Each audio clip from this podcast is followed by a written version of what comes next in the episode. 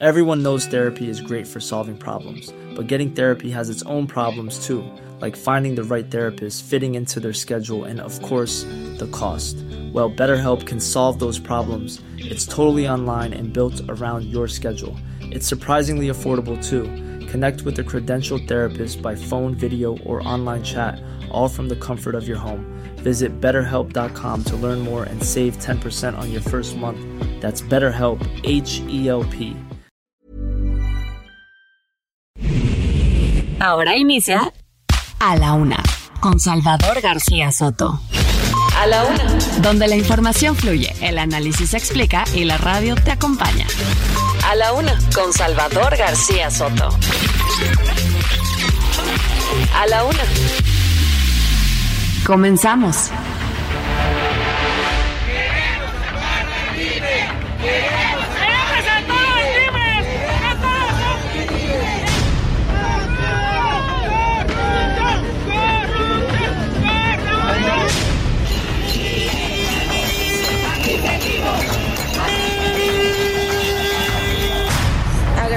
Que se me haya absuelto eh, pues de algo que yo no tuve la culpa. Sigo temiendo por mi vida porque hay personas que apoyan al oxiso, al violador.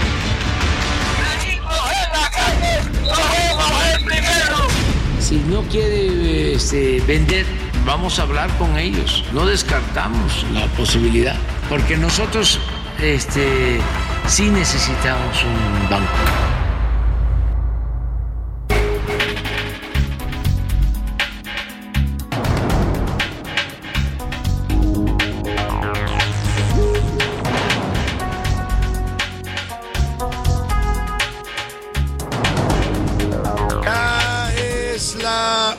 De la tarde en punto en el centro de la República y los saludamos con mucho gusto. Estamos iniciando a esta hora del mediodía a la una este espacio informativo que hacemos para usted como todos los días a esta misma hora del día, justo cuando son la una de la tarde ya con un minuto.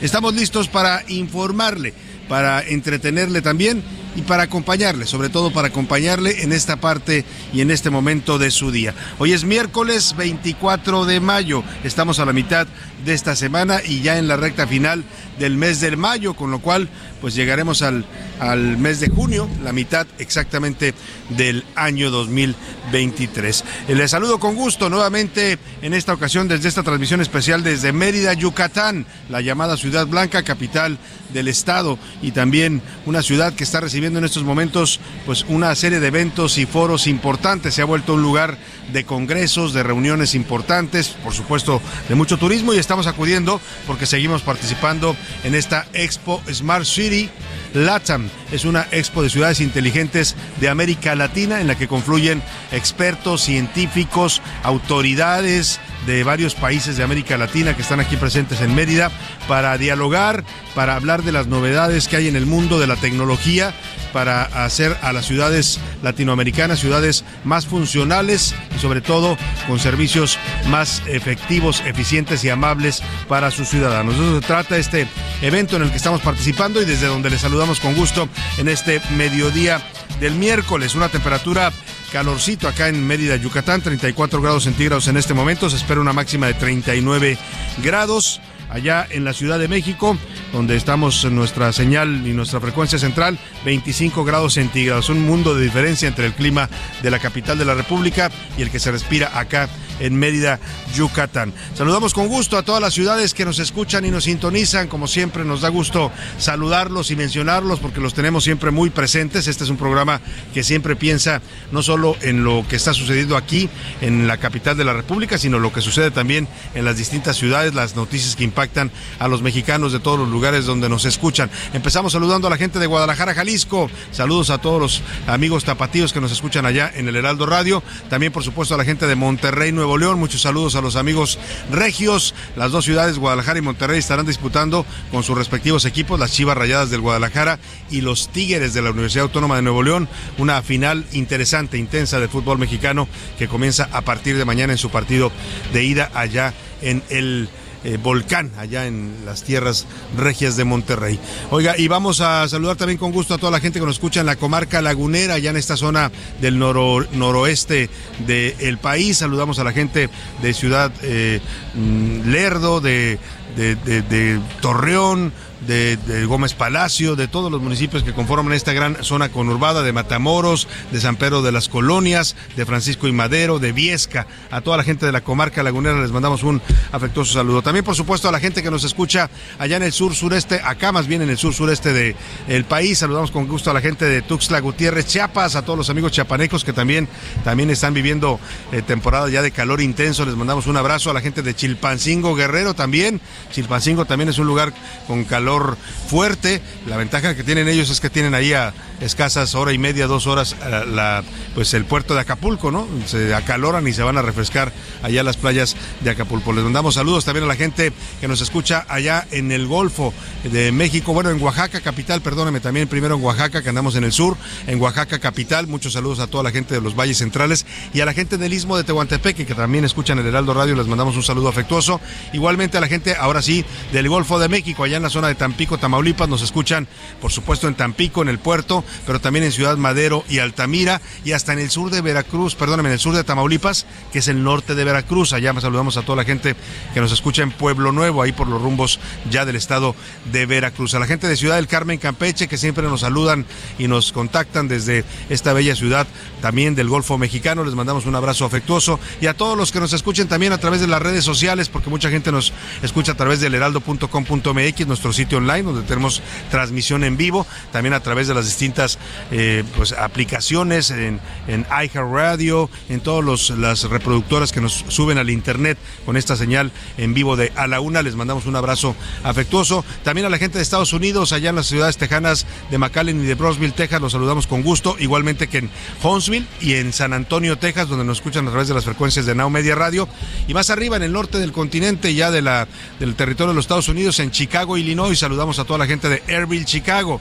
Muchos saludos a los paisanos y amigos que nos sintonizan por allá. Igual que en Iowa, en el estado de Iowa, nos escuchan en dos ciudades, Cedar Rapids e Independence. Dicho esto, vámonos a los temas que le tengo preparados, deseándole que este miércoles, esta mitad de la semana, vaya, pues que tenga usted un buen balance en lo que va de esta mitad de semana, que se le estén resolviendo sus pendientes, sus tareas, sus objetivos para esta semana, todo lo que usted tenga que resolver, que vaya pues resolviéndose favorablemente. Y si hay problemas, obstáculos, contratiempos, ánimo, ánimo que nos queda este día, lo que resta del día y lo que le resta la semana todavía para enfrentar y resolver cualquier situación adversa. Y ahora sí le platico lo que le tenemos preparado.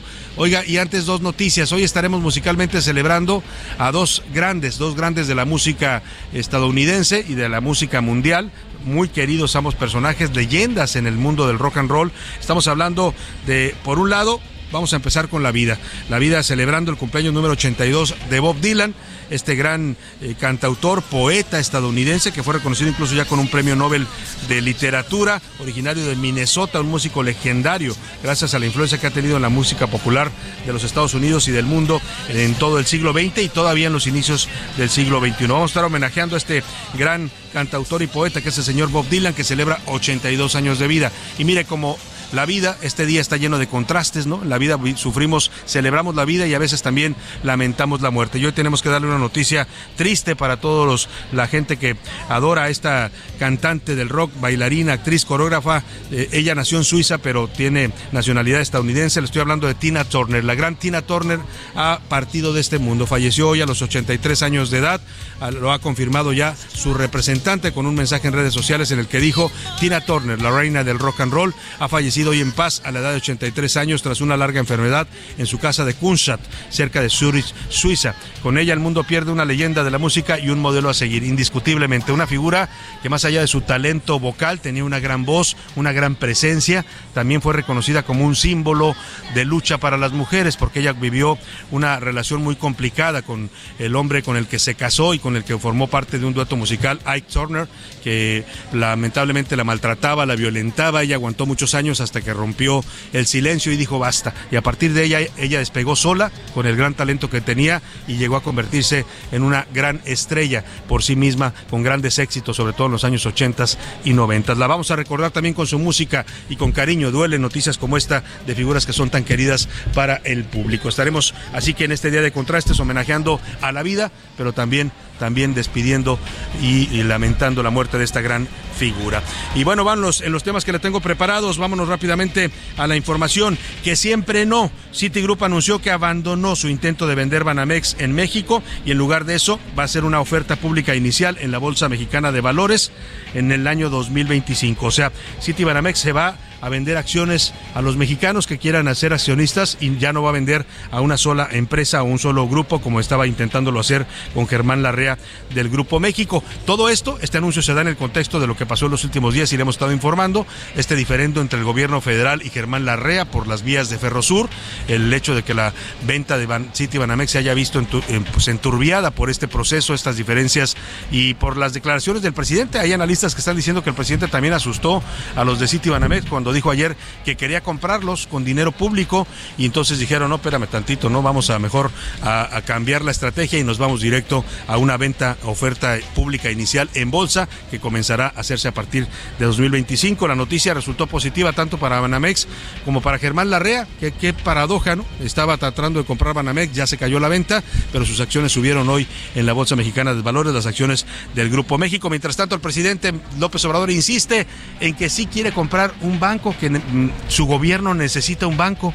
Imagínese, así lo dijo el presidente, y nos imaginamos, pues recordando lo que fueron las administraciones de los bancos por parte del gobierno mexicano allá en los años de José López Portillo. Vamos a hablar de todo este tema. Y don Goyo se tranquiliza. Esta es una buena noticia. Parece que está bajando la actividad ya, según las autoridades, en el volcán Popocatépetl. El tremor y la actividad del volcán han disminuido considerablemente, aunque la caída de ceniza todavía continúa en varios municipios de Puebla, incluida la capital de este estado. Tan solo ayer, le decía yo, fueron retiradas 14 toneladas de ceniza en Puebla capital, mientras que son más de 40 toneladas las que se han retirado también en otros municipios poblanos. Y buena noticia, la inflación sigue en franco descenso durante la primera quincena de mayo, alcanzó el 6% de acuerdo con el INEGI, una cifra que no se veía desde septiembre de 2021. Ahora lo que falta es que los mexicanos sintamos esta disminución, ¿eh? porque todavía cuando usted va al súper dice, ¿qué pasó? O sea, los precios de los alimentos todavía andan por arriba del 10% de inflación y eso nos está impactando todavía duramente a los mexicanos. Una cosa es lo que dicen las cifras oficiales y otra cosa es la realidad en el bolsillo cuando vamos a hacer la compra de la despensa. Impresionante, le voy a contar del incendio este martes que ocurrió en la refinería Lázaro Cárdenas de Petróleos Mexicanos allá en Minatitlán, Veracruz. Se han reportado cuatro empleados de Pemex heridos con quemaduras. Siguen los accidentes, los incendios y las tragedias en Petróleos Mexicanos que se han incrementado en los últimos meses, sobre todo en este gobierno. Y detalles y precio. Ante la suspensión de becas y falta de apoyos, algunos atletas mexicanos, pues de plano se han puesto a vender productos en Internet y otros pues se han puesto hasta vender el cuerpo, ¿eh? así le digo, porque algunos han tenido que abrir páginas de OnlyFans, algunos atletas para financiarse, dicen, bueno, pues hay que buscar de donde haya, y hay el caso de un joven atleta clavadista que está vendiendo fotos de su cuerpo en Internet. Además, la mano de Dios, hackearon las cuentas de redes sociales de Diego Armando Maradona y están publicando mensajes de apoyo a López Obrador. ¿Quién lo hackearía? Pues seguramente algún López Obradorista, porque están usando la cuenta de Maradona para mandar mensajes a favor del presidente de México. Y bueno, pues tenemos, como ve, un programa variado. También, por supuesto, tenemos el entretenimiento con eh, Anaí Arriaga. Vamos a hablar con ella, por supuesto, de lo que fue esta gran figura de Tina Turner. En fin, estaremos comentando eh, temas importantes, interesantes para usted, informándole de lo más relevante, solo lo más importante de lo que haya ocurrido en la ciudad, en el país y en el mundo. Lo escuchará usted aquí en A la Una. Y como aquí la idea es que usted participe, que este ejercicio, como siempre se lo digo, sea de ida y vuelta, también queremos escucharlo usted, escuchar su voz, no solo nosotros hablar aquí como merolicos en el micrófono, sino también que usted participe. Le hago las preguntas de este día. En A la Una te escuchamos. Tú haces este programa. Esta es la opinión de hoy.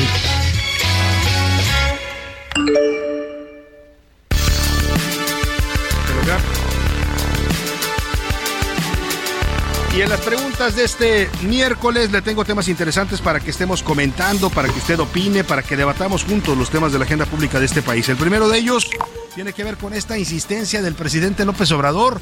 Eh, ya le hemos dicho y él mismo lo dice, así se definió desde que andaba en campaña como un hombre necio. Bueno, y al presidente López Obrador cuando le mete una idea entre ceja y ceja, hasta que no la logra, ¿no? Y a veces hasta tiene que hacer uso del ejército, como en el caso de la vía esta que le quitó ya a, Ferrosur, a la empresa de Grupo México, y ahora pues dice que ya se pusieron de acuerdo. Ayer por la tarde se dio a conocer esta noticia, la comentamos en la cuenta de Twitter de Robe García Soto. Fuimos, de hecho, los primeros en, darla a conocer, que ya había un acuerdo entre Grupo México y el presidente y el gobierno mexicano para cómo iban a resolver este diferendo sobre las vías de Ferrosur. Hoy el presidente lo confirma que efectivamente ya hay un acuerdo que se está trabajando y dice que no se trata de pagarle, porque allá había versiones de que le iban a pagar entre 6 y 7 mil millones de pesos en lugar de los 9 mil 500 que pretendía Germán Larrea. El presidente dice que no, que nada más le van a pagar que van es un acuerdo para revisarle algunas concesiones, le pueden alargar algunas concesiones que tiene de otros trenes o de minas, supongo, porque es lo que maneja el señor Larrea, y que a cambio van a hacer un esquema de pago de piso, pago de paso, más bien, perdóneme, no de piso, el piso es el, el, ilegal, este es pago de, de paso para los trenes de Grupo México por las vías que ahora ya dice el presidente vuelven a ser de propiedad pública en este tramo que va de Medias Aguas hasta Coatzacoalcos allá en esta zona del país. Y bueno, vamos a hablar de ese tema por supuesto, pero hoy insiste el presidente en medio de todo este, de este, todo este ambiente que mm, no le desagrada la idea de, un banco en manos del gobierno y es más dice lo necesitamos. Dice, ¿se imaginan el negociazo que sería meter las nóminas del gobierno a los bancos? Bueno, pues eh, ante el anuncio de Citi de que ya no va a vender y que va a ser una oferta pública en la bolsa, el presidente insiste en que quiere comprar City Banamex. Yo le quiero preguntar a partir de esto, ¿usted cree que el gobierno mexicano debe o no debe comprar y administrar un banco con dinero de los contribuyentes? Le doy tres opciones para que me responda. Sí, es un buen negocio para el gobierno. No, es un el gobierno es pésimo administrador, sobre todo de bancos, ya lo conocimos esa historia. O de plano, sería como si volviéramos a la época de José López Portillo, ¿no? Cuando se acuerda usted se nacionalizó la banca allá el primero de septiembre de 1982 en pleno informe presidencial el perro, como se autodenominaba, que iba a defender el peso, decía, y él, pues anunció que los bancos pasaban a ser propiedad del gobierno. Más o menos por ahí anda queriendo volver el presidente López Obrador un retroceso de casi 30, 40 años en la vida de los mexicanos. Y en medio de una campaña de MC, esta dura campaña que traen los de MC contra el PRI, muchos salieron a defender al PRIismo, hágame usted el favor, entre ellos sus antiguos enemigos del PAN y sus actuales aliados. Lo acusaron a MC de que le está haciendo el juego a Morena y a López Yo le quiero pensar, preguntar, ¿usted qué piensa del PRI? ¿Se le debe defender o de plano es un partido indefendible? Le doy tres opciones para que me conteste. Indefendible, saquearon al país durante muchas décadas. Eh, eh, dos, hay que defender al PRI porque es oposición a este gobierno o de plano, como dicen por ahí coloquialmente, ese compa ya está muerto y nadie le ha avisado, ¿no? Es la última opción que le doy. Pues comuníquese con nosotros, contáctenos y mándenos sus mensajes y sus opiniones al 5518 41 51 99. Ya sabe que puede ser por texto o por voz, eso lo decide usted. Yo aquí lo que le garantizo es que su opinión siempre, siempre va a ser escuchada y siempre saldrá también al aire. Y ahora sí nos vamos al resumen de noticias, porque esto, esto como el miércoles y la mitad, la segunda mitad de esta semana, ya comenzó. Cuidado. El sistema interconectado nacional se encuentra en estado de alerta ante la indisponibilidad de dos unidades de generación de la central nucleoeléctrica de Laguna Verde en Veracruz. Capturado. Elementos de la Fiscalía Capitalina detuvieron a David Axel, subdirector de verificación administrativa de la alcaldía de Coyoacán, por su posible participación en el delito del ejercicio abusivo de funciones al extorsionar a negocios de la alcaldía en alerta. La Asociación Estatal de Padres de Familia de San Luis Potosí exhortó a denunciar ante la Secretaría de Educación de Gobierno del Estado los casos de escuelas y colegios donde se ha registrado bullying en sus instalaciones educativas para presionar a que tomen cartas en el asunto chamba. Al cierre del 2022, la demanda de personal especializado en temas de seguridad informática y que pueda evitar ataques cibernéticos creció 33% en comparación con el año anterior. Galardonado autor de una singular obra que conjuga de manera maestra la tradición japonesa y la cultura occidental, el escritor japonés Haruki Murakami fue galardonado este miércoles en España con el premio Princesa de Asturias de las Letras.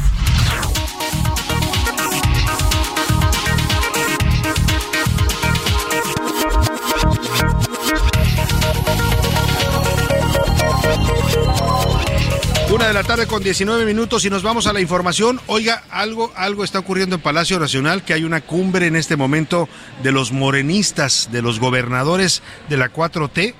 22 gobernadores se han visto llegar a Palacio Nacional y junto con 32 delegados de los programas federales, los que manejan el programa del bienestar, de los programas del bienestar a nivel nacional, todos están reunidos en este momento en Palacio con el presidente López Obrador. No vaya usted a pensar mal que se trata de, de armarse para las elecciones o de darles línea al presidente, no, dicen que es para revisar el avance de los programas del bienestar lo cual significa que sí, efectivamente están también viendo el impacto electoral de estos programas. Pero vamos con Iván Saldaña, que ha visto llegar a toda esta playa de, de morenistas de la actual clase gobernante que están llegando y reuniéndose en estos momentos en Palacio Nacional. Iván, te saludo. Muy buenas tardes ahí en el Zócalo Capitalino.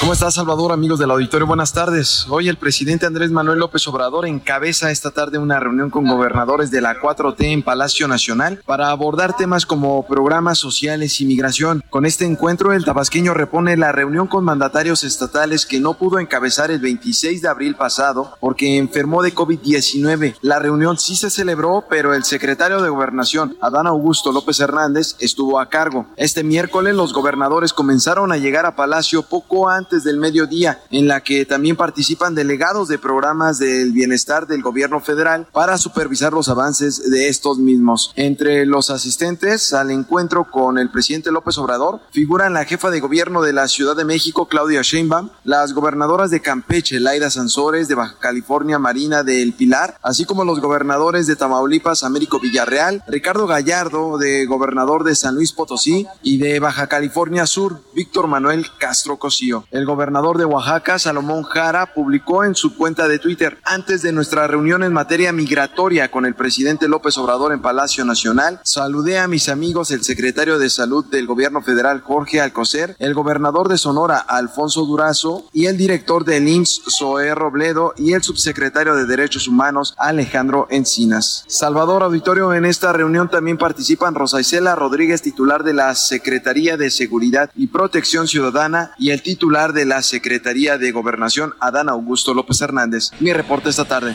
Muchas gracias, Iván Saldaña. Bueno, pues una cumbre literalmente de morenistas y de integrantes, gobernantes de la 4T. Me estaba comentando que esta reunión es la que se iba a realizar originalmente el 26 de abril, justo el día que el presidente tuvo aquel váguido que se desvaneció aquí, justamente en Mérida, donde estamos ahora. Se, se desmayó, perdió el conocimiento y lo tuvieron que trasladar de emergencia a la Ciudad de México. Después nos dijeron oficialmente que era COVID oficialmente, insisto, porque nadie se desmaya por COVID. Yo tuve COVID ya tres veces y nunca me he desmayado, pero el presidente pues se desmayó. Hubo versiones de que se trataba de un episodio cardíaco, pero la versión oficial fue que era COVID y punto. Ahí dejamos el tema y vamos a o al asunto de Banamex. Citigroup ha cambiado su opinión. Mire, no sé qué tanto influyó las declaraciones del presidente López Obrador, pero dicen analistas que pudieron haber influido, ¿eh?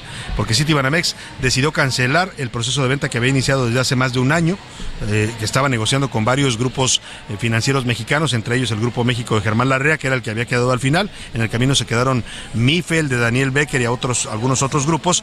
Pero hoy Citi Banamex, en medio de todo este entuerto de Grupo México, de su enfrentamiento con el gobierno por las vías de Ferrosur, decide que ya no va a vender cancela su proceso de venta, lo anunció la señora Jane Fraser, la CEO de City Banamex desde la ciudad de Nueva York, y dijo que lo que van a hacer ahora es vender acciones en el mercado bursátil, en la Bolsa de Valores de México, para que los mexicanos que puedan y quieran compren acciones y se vuelvan accionistas de Banamex. Verónica Reynolds, cuéntanos de esta, de esta decisión que toma City Banamex, que sorprende a todo mundo, pero ya es un hecho que no van a vender.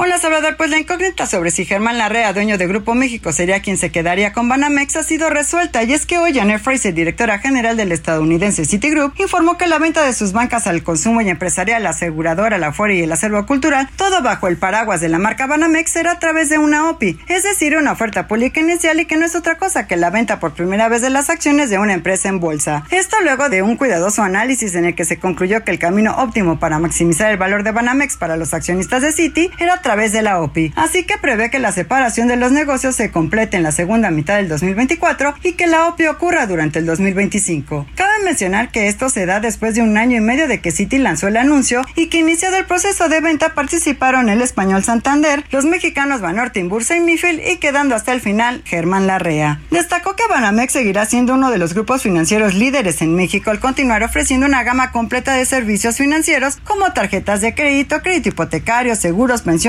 afore, depósitos y una oferta completa de productos de banca empresarial.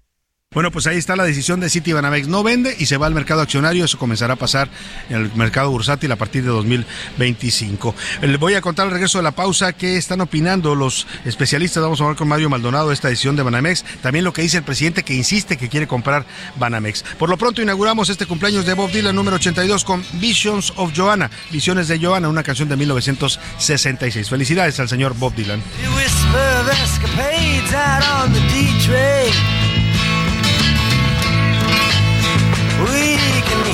Night watchman click ask.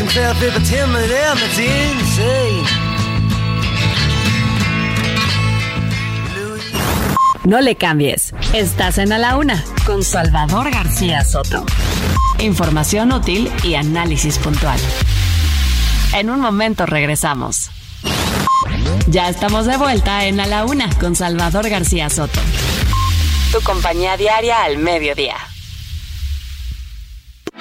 Para Alejandra Frausto, la cultura es la herramienta más poderosa para la transformación social. Compartir como un derecho para toda la gente, como un derecho humano. La secretaria de Cultura combate las desigualdades desde su trinchera. Un enorme poder para, desde esos espacios donde la herida social fuera más fuerte, donde se desató la violencia, tenemos la capacidad de desatar la paz. El respeto de los artesanos mexicanos es irreemplazable. Las marcas no habían tenido una buena práctica, normalmente habían plagiado vilmente y ellos tienen derecho a preservar sus elementos. Hay algunos que no están ni siquiera a la venta. Este miércoles, en Perfiles de Heraldo Media Group, Alejandra Frausto, secretaria de Cultura, referente de la noche, 21 horas, solo por Heraldo Televisión. La rima de Valdés. ¿O de Valdés la rima? ¿Qué pasa? Que alguien me explique. ¿Es expropiación o no? ¿O tierra que alguien donó? Que pronto se identifique y que la ley bien se aplique. Es por allá entre Cancún y el tramo que va a Tulum, donde polémica estalla al respecto del tren Maya. Todo tiene su asegún. Es nota que da pa' mucho, porque surgen muchas dudas. La recta final es ruda, sobrevuelan avechuchos y claroscuros hay muchos. Que si esto fue concertado, que si así estuvo planeado, que mejor a ras de tierra, que si aplicó la gamberra, que diga lo que ha pasado. Y aquello del aeropuerto de Tulum, ¿qué tanto es cierto? Que ya va a ser una joya y que el ejército apoya, que lo expliquen los expertos. Ojalá por bien de todos, en el siguiente periodo, ahora sí ya caben algo, porque dos años de Hidalgo, no por favor, qué indecoro.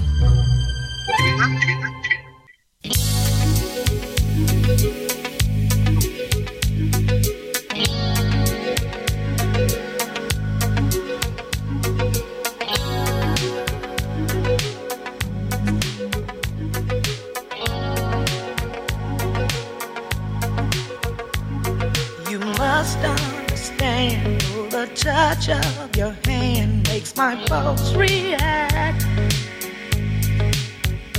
That it's only the thrill of boy meeting girl opposites attract. It's physical, only logical. You must try to ignore that it means more than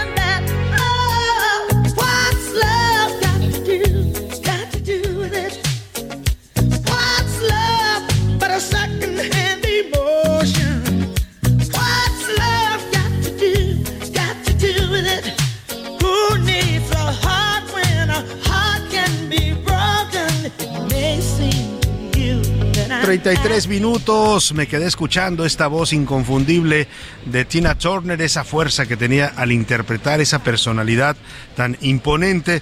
Lamentablemente hoy perdimos a esta gran cantante. Algunos la llamaban la reina del rock and roll, eh, la señora Tina Turner. Y bueno, la estamos recordando con uno de sus grandes éxitos ya en su etapa como solista, esta que se llama What's Love Has Got to Do It. Eh, ¿Qué han hecho con el amor? Se preguntaba la señora Tina Turner en 1984. Eh, venía contenida en un gran disco, todo el disco era bueno, se llama Private Dancer, el, el disco bailarina privada y bueno, logró vender más de un 1.5 millones de copias en todo el mundo. Este fue el sencillo más escuchado en los Estados Unidos en 1994, ganó varios Grammys en aquella ocasión, en fin, era llegando al, al estrellato internacional Tina Turner con este disco después de una vida complicada que había tenido en su relación de pareja con Ike Turner. Así la recordamos hoy en este programa donde pues está presente como en todo los contrastes de la vida. Estamos celebrando la vida y el cumpleaños de 82, número 82 de Bob Dylan, pero también estamos recordando y homenajeando la muerte y despidiendo a Tina Turner que falleció hoy a la edad de 83 años. Escuchemos un poco más de esta pregunta, ¿qué le han hecho al amor? Y recordemos así a la gran Tina Turner.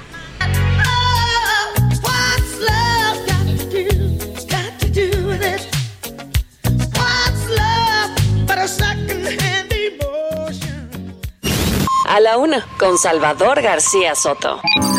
El Ojo Público. En A la Una tenemos la visión de los temas que te interesan en voz de personajes de la academia, la política y la sociedad. Hoy escuchamos a Luis Farías Mackey en Buscando Sentido. El Ojo Público. Buenas tardes, Salvador. Permítanme rescatar a Orwell para describir la 4T y su ortodoxia de no pensar, de no necesitar el pensamiento, porque su ortodoxia es la inconsciencia, la vaciedad, la absoluta falta de contenido. Al tiempo de destruir el sentido, imponen el doble pensar, saber y no saber, hallarse consciente de lo que es realmente verdad, mientras se dicen mentiras cuidadosamente elaboradas sostener simultáneamente dos opiniones sabiendo que son contradictorias y creer, sin embargo, en ambas, emplear la lógica contra la lógica, repudiar la moralidad mientras se recurre a ella, creer que la democracia es imposible y que la 4T es guardián de la democracia. Olvidar cuanto fuera necesario olvidar y no obstante recurrir a ello, volverlo a traer a la memoria en cuanto se necesitara y olvidarlo de nuevo y sobre todo aplicar el mismo proceso al procedimiento mismo. Es esta la más refinada sutileza de la 4T, inducir conscientemente a la inconsciencia y luego hacerse inconsciente para no reconocer que se ha realizado un acto de autosugestión.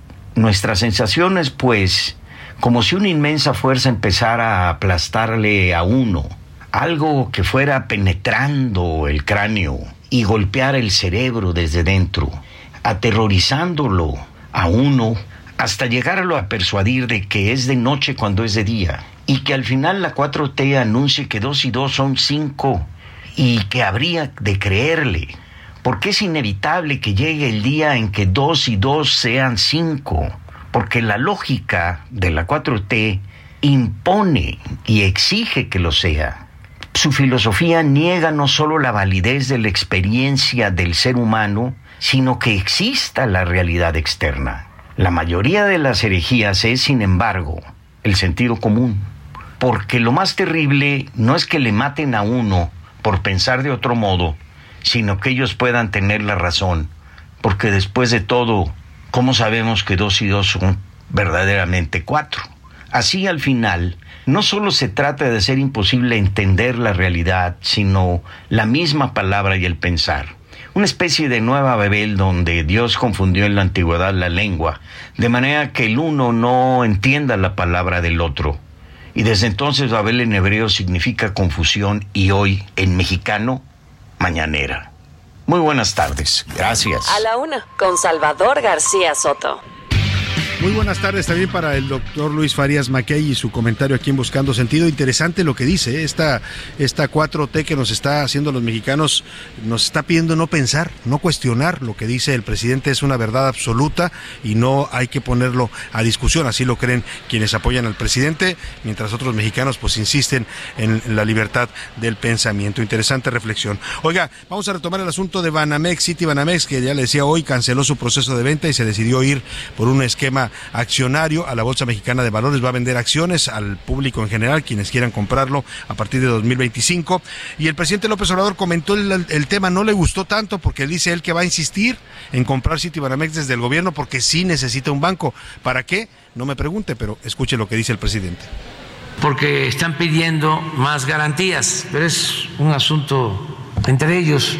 Y yo sí sostengo que si este, no se compra el banco, vamos a hablar con ellos. O sea, no descartamos la posibilidad, porque nosotros sí necesitamos un banco y era una oportunidad.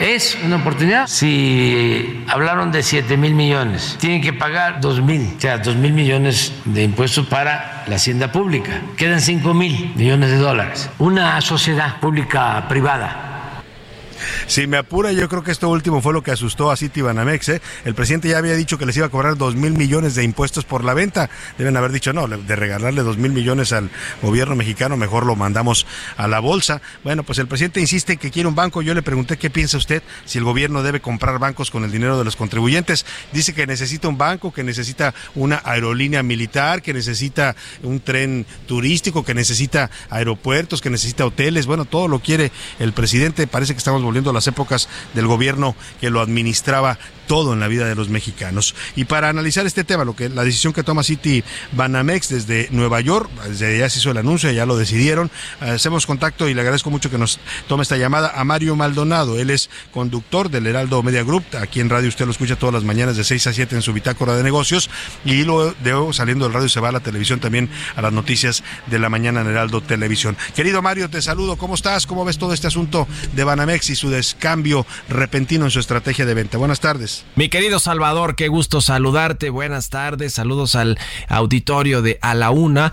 Finalmente, ya sabemos qué va a suceder con Banamex. Van a colocarla en la Bolsa Mexicana de Valores. Esa fue la decisión que tomó el Consejo de Administración de Citi, este grupo financiero estadounidense que es el controlador de Banamex en nuestro país y que decidió después de un largo, largo proceso de varios meses, casi dos años de negociaciones y de que abrió este proceso, un año y medio de que abrió el proceso para vender sus activos en México, toda la banca de retail, como se le conoce, que es básicamente los cajeros, eh, las sucursales bancarias, todos los clientes del negocio comercial, eh, se va a quedar con una parte City, que es la banca privada, la banca, digamos que de los grandes patrimonios, las grandes eh, administración de fondos de, y riqueza, pero el negocio principal con el que compite al tú por tú con el resto de la banca comercial de los bancos que conocemos, bueno, ese lo, lo vendió y ya no se lo quedó Germán Larrea. Se acordarán que hubo una serie de tiradores que estuvieron interesados desde los grandes eh, empresarios, Ricardo Salinas Pliego, otros bancos como Banorte, de la familia Hank, estuvo el expresidente de la Asociación de Bancos de México, Daniel Becker, con su grupo Mifel, también interesado en adquirir estos activos, y por supuesto los bancos extranjeros, Santander, el HCBC, el propio BBVA, pero bueno, mm, se fueron bajando el presidente del observador tengo que decirlo así, Salvador, ensució mucho este proceso eminentemente privado eh, de un banco eh, mexicano eh, que controla a un extranjero, el caso de Citi, que pues buscaba un inversionista y el presidente salió a decir que ese inversionista tenía que ser mexicano, tenía que estar al corriente con el pago de sus impuestos, no tenía que despedir gente, es decir, cualquier fusión con otro banco de los que conocemos era imposible, es decir, una serie de, de trabas, vamos a decirlo así, o de condiciones que finalmente dejaron a Germán Larrea como el único postor. Después sabemos qué ha sucedido en los últimos días con Germán Larrea y eh, el Grupo México y el enfrentamiento que tienen con el gobierno por el asunto de Ferrosur, de estas vías férreas que le expropiaron o que recuperó la concesión el gobierno y está buscando una indemnización Germán Larrea. Yo creo que sí tuvo que ver este asunto, lo que nos dicen en el banco, en Banamex, es que fue un tema más bien de oferta. Germán Larrea ponía 7 mil millones de dólares eh, pues para que se hiciera realidad esta adquisición. Así las cosas, Salvador. Un abrazo y muy buenas tardes. Muchas gracias, Mario. Muy buenas tardes. Un abrazo también para ti. Ya sabe usted que puede escuchar a Mario Maldonado todos los días de 6 a 7 aquí en Bitácora de Negocios, en esta frecuencia del Heraldo Radio. Y también verlo en televisión de 7 a 9 de la mañana, noticias de la mañana en el canal 10 eh, de su televisión. Oiga, y vámonos rápidamente, perdón, el canal 8. Es que me quedé con el, el primer canal que tenía el Heraldo, el canal 8 de televisión abierta que se ve aquí en el Valle de México. Y vamos a rápidamente al tema de Don Goyo. Hay buenas noticias porque se ha calmado eh, un poco la actividad en el volcán Popocatépetl. Vamos con Claudia Espinosa para que nos cuente. Está bajando ya el tremor y las exhalaciones de Don Goyo. Claudia, te saludo ya en Puebla. Buenas tardes. Salvador, a ti a todos los amigos del auditorio del Heraldo Media Group, pues la actividad del volcán Popocatépetl durante estas últimas 24 horas ha ido a la baja, de acuerdo con los reportes que han dado a conocer especialistas de protección civil y de el Senapred. Se ha establecido que, bueno, pues eh, ha reducido el número de municipios en los cuales se percibe esta caída constante de la ceniza. Por el momento, pues se tiene detectado que en zonas como Santiago Chalicintla, San Pedro Benito Juárez, La Agrícola, Guadalupe, Cuiloctepec, La Magdalena, Yancuitlalpan y San Juan de Cufa eh, podrían ser las zonas en donde estarían eh, cayendo mayor cantidad de ceniza y también las primeras que serían evacuadas en caso de un nivel mayor de actividad que como te decía hoy ha ido a la baja. De acuerdo con el titular de eh, Protección Civil en el Estado, Catarino Miranda San Román, se ha hecho ya a través de estos recorridos con el ejército un cálculo del tiempo que se necesitaría para evacuar a las personas. Son por lo menos 12 horas para 11 mil habitantes de estas seis poblaciones que ya te había mencionado. Sin embargo, bueno, pues confían en que la actividad del volcán vaya a la baja y se estabilice a lo que pues de manera normal tiene siempre en estas emisiones de vapor de agua. El semáforo de alerta volcánico permanece en amarillo fase 3 y nosotros seguimos pendiente de las actividades que pudieran realizarse en torno a la actividad del Popocatépetl. Es la información que te tengo en este momento. Muchas gracias, Claudia Espinosa. Y precisamente allá en Puebla tengo el gusto de saludar en la línea telefónica esta tarde al alcalde de la ciudad de Puebla, Eduardo Rivera. ¿Cómo está, alcalde? Buenas tardes. Muy buenas tardes, estimado Salvador, qué gusto saludarte a ti y por supuesto al gran, gran auditorio que te escucha. Un gusto estar Muchas con gracias. ustedes. Muchas gracias por tomarnos la llamada, alcalde. Le queremos preguntar cómo está la situación en estos momentos en Puebla después de pues la lluvia de ceniza que les estuvo cayendo en los últimos días. Pues hay una tensa calma, pero afortunadamente las cosas están eh, pues simplemente en esta alerta, ¿no? Estamos al pendiente, muy bien coordinados con los diferentes órdenes de gobierno.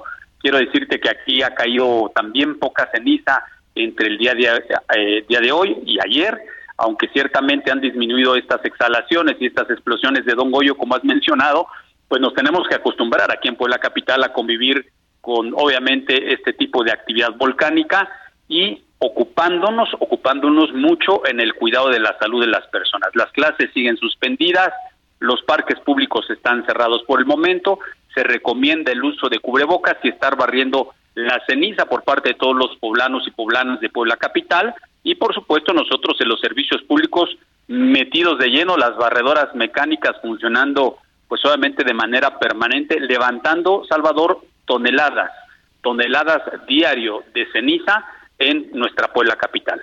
Eh, eh, eh, teníamos un dato, no sé si es correcto y usted nos lo confirme, alcalde, que fueron hasta 14 toneladas solo en la ciudad de Puebla. Así es, correcto. 15, con- 15 toneladas, para ser precisos, son las que hemos estado recogiendo prácticamente a través de las barredoras mecánicas y una chamba, te diría, pues impresionante por llevar a cabo. Afortunadamente, eh, nos estamos enfocando en el tema de la salud. Esperemos que no eh, se incremente la actividad volcánica, que pueda disminuir pronto y que podamos obviamente regresar pronto a la normalidad. Fuera de eso, sí, estamos, insisto, alertados, eh, no en emergencia, pero sí muy pendientes de la actividad volcánica. Sin duda, la población vemos que reaccionó también de manera instintiva hasta cierto punto, alcalde, la gente se encerró en sus casas y la que veíamos en la calle, que era poca, pues traía su cubrebocas y se protegía. Sí, eh, fíjate Salvador que pues aunque estamos acostumbrados a convivir con el volcán, el fin de semana hubo una cantidad de ceniza impresionante. Yo eh, menciono que estaba cenizando, literal, así como vemos a veces nevar, eh, literal eh, la caída de ceniza, ¿no?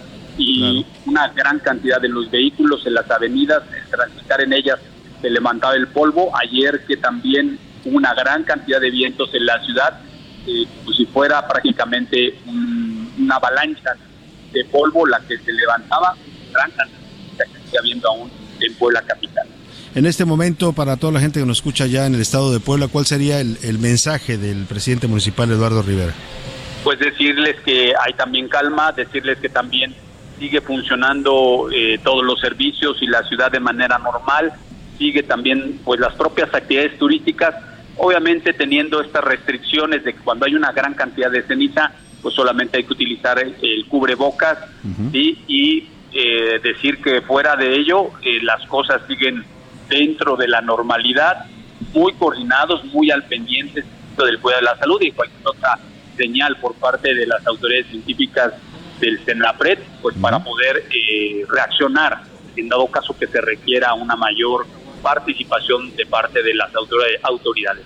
Quiero decirte que también de sí. parte de la sociedad hay muy buena respuesta. ¿eh? Qué bueno, eso es bueno que la gente coopere también y colabore y esté atenta siempre a la información eh, en este tipo de situaciones. Es básico que la gente esté informada y esté atenta a los informes oficiales. Alcalde, alcalde de Puebla, presidente municipal Eduardo Rivera, le agradecemos mucho el poder conversar con usted y ya lo buscaremos con calma porque suena mucho su nombre también hablando de lo que viene en Puebla el próximo año, que es una elección de gobernador. ¿Le parece? Muchas gracias. Con gusto. Salvador. Aquí estamos a la orden y. Un abrazo. Muchas gracias al alcalde Eduardo Rivera allá en la ciudad de Puebla. Y vamos a enlazarnos directo con Ramón Alberto Garza, analista político, director de Código Magenta y uno de los periodistas más enterados siempre de los asuntos que ocurren, por eso lo buscamos. Y eh, pues en particular queremos preguntarte, Ramón Alberto, ¿cómo viste todo este proceso pues tan complicado del conflicto entre el presidente y Germán Larrea que termina pues impactando la venta de Banamex? Ramón Alberto, te saludo con gusto, buenas tardes. Mi querido Salvador, buenas tardes a ti, a tu auditorio. Pues eh, no, estaremos de acuerdo, Salvador, que se les hizo bolas el engrudo, se les este, complicó. ¿Por qué? Porque cada quien empezó a jugar un juego que, como decíamos en Código Magenta hace un par de días, pues no sabemos exactamente si era un juego de perversidad o un juego de complicidades. Porque por un lado, pues el presidente el viernes pasado invita, en la mañanera sale a decir abiertamente que da el beneplácito en la compra de Banamex por parte de la Real. Es decir, grita triunfo antes de que se, se dé el silbatazo. Número dos, invita a la REA como parte del grupo asesor que tiene de empresarios a la comida, donde pues la REA sale y sale bien de esa comida, sale todo, parece que va a estar todo mil sobre hojuelas y por la tarde viene el decretazo, donde se expropia, por así decirlo, porque no quieren que se diga expropiación, pero Salvador, veamos algo muy importante, ese decreto dice abiertamente que hay una indemnización y toda indemnización implica que hay una expropiación. No es una cuestión que sea una requisa temporal. Si fuera temporal no hay por qué pagar algo. Y el documento expropiatorio habla abiertamente de un pago por esas vías que están pues tomándose, confiscándose, usándose temporalmente o lo que sea. Como fuere, el asunto de forma se complica cuando llegan los marinos en la mañana siguiente y esto empieza a ser ya un asunto de carácter internacional porque se está hablando de que el señor Larrea primero pues este está sacudiéndose ante la realidad y quizá tenga que replantear el asunto de Siri Banamex y pues yo creo Salvador que en el fondo en el fondo lo que terminó sucediendo recordemos que Siri es una empresa es una corporación eh, financiera de clase mundial norteamericana. Y yo creo que ahí en la parte de la posible complicidad, porque se llegó a decir que en el fondo lo que iba a terminar pasando es que el gobierno de la Cuarta Transformación le iba a terminar comprando un tramo o todo Ferrosur a la REA y que con esos dineros de la liquidación de esos tramos, la REA se iba a fortalecer para pagar eh, y Banamex. Entonces, yo creo que ante esa eventualidad y todo lo que se manoseó por parte del presidente, por parte de la REA, por parte de diferentes actores, pues City terminó emiti- emitiendo esta mañana el boletín muy temprano donde dice, ¿saben qué? No hay juego, suspendemos el juego, a pesar de que ya hayan dicho que ya estaba pitado en favor de la REA, este, para Trade Fielders, y el mensaje es muy claro, Salvador. La Siri, van a- Siri está diciéndole al mundo, no haré nada en esto, en la bolsa, nada, hasta el 2025. Es decir, cuando, Cuando López. Obrador ya no está en el poder. Claro. Entonces, el mensaje, mi querido Salvador, es muy, muy serio. ¿Por qué? Porque una eh, transacción de esa dimensión, 7 mil millones de dólares, eh, de carácter mundial, global, importantísima, se cae por un mal manejo político y por un mal manejo de relaciones, tanto del gobierno como de la empresa Grupo México, y termina por ser un, una nuez vana, pero una nuez vana que manda un mensaje muy malo a los mercados internacionales en donde México ni los empresarios nacionales tienen fe en su gobierno para poder hacer una operación de esa dimensión que a todas luces sería positiva para todos, pues hoy resultó ser negativa, mala para las tres partes. Vaya mensaje, vaya mensaje este que mencionas, el no tenerle confianza pues a un gobierno y a un presidente, en este caso el mensaje que mandan desde Citibanamex, desde Nueva York, con esta decisión, Ramón Alberto. Y a pesar de eso, el presidente insiste hoy en que quiere comprar el banco y que necesita un banco, Ramón Alberto. A ver, eh, mi querido Salvador, ¿no, no, ¿no te huelen los tiempos de Echeverría cuando en su quinto año de gobierno le entró ese frenesí expropiatorio de tierras, de empresas, de todo ese tipo de cuestiones que después se replicó en el fin de sexenio de José Luis Portillo, los dos sexenios más estatizadores. Cuidado que aprendamos de la historia, que no se repitan los mismos errores, ¿sí? Para no estar como José Alfredo en la canción. Siempre caigo en las mismas mentiras y acabamos en los mismos errores. Esperemos que no sea el caso. Ya tuvimos suficiente los mexicanos con aquellos periodos de Jolopo y de Echeverría como para volver a esos tiempos, Ramón Alberto. Te mando un abrazo es, como siempre Salvador. y te agradezco Abrazo tu análisis fuerte. puntual. Muchas gracias, Ramón Alberto Garza, periodista, director de Código Magenta, como usted lo escucha siempre con un análisis puntual y claro de las cosas. No se anda por las ramas. Ramón Alberto siempre dice las cosas por su nombre. Me voy a la segunda hora. Heraldo Radio, la H se lee, se comparte, se ve y ahora también se escucha.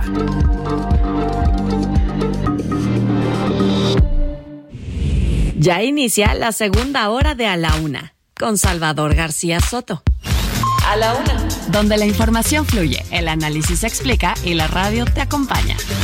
A la una, con Salvador García Soto. A la una. Comenzamos.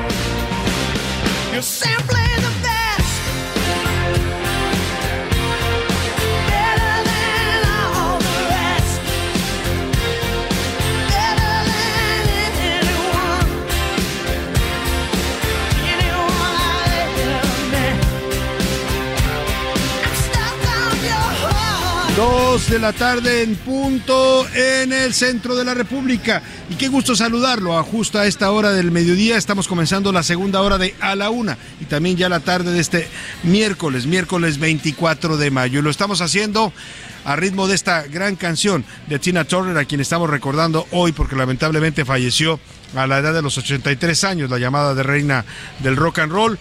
Descanse en paz y la recordamos con su música, con el enorme talento que tuvo sobre los escenarios. Esta canción se llama The Best, fue grabada en 1989, escrita por Mike Chapman y Holly Knight. Originalmente la grabó la inglesa Bonnie Tyler, sin embargo, la versión que se volvió un éxito mundial fue la de Tina Turner. Eh, se ha consagrado como uno de los sencillos más exitosos en la industria musical. Dice la letra, eres simplemente el mejor, mejor que todo el resto, mejor que nadie, cualquiera que haya conocido.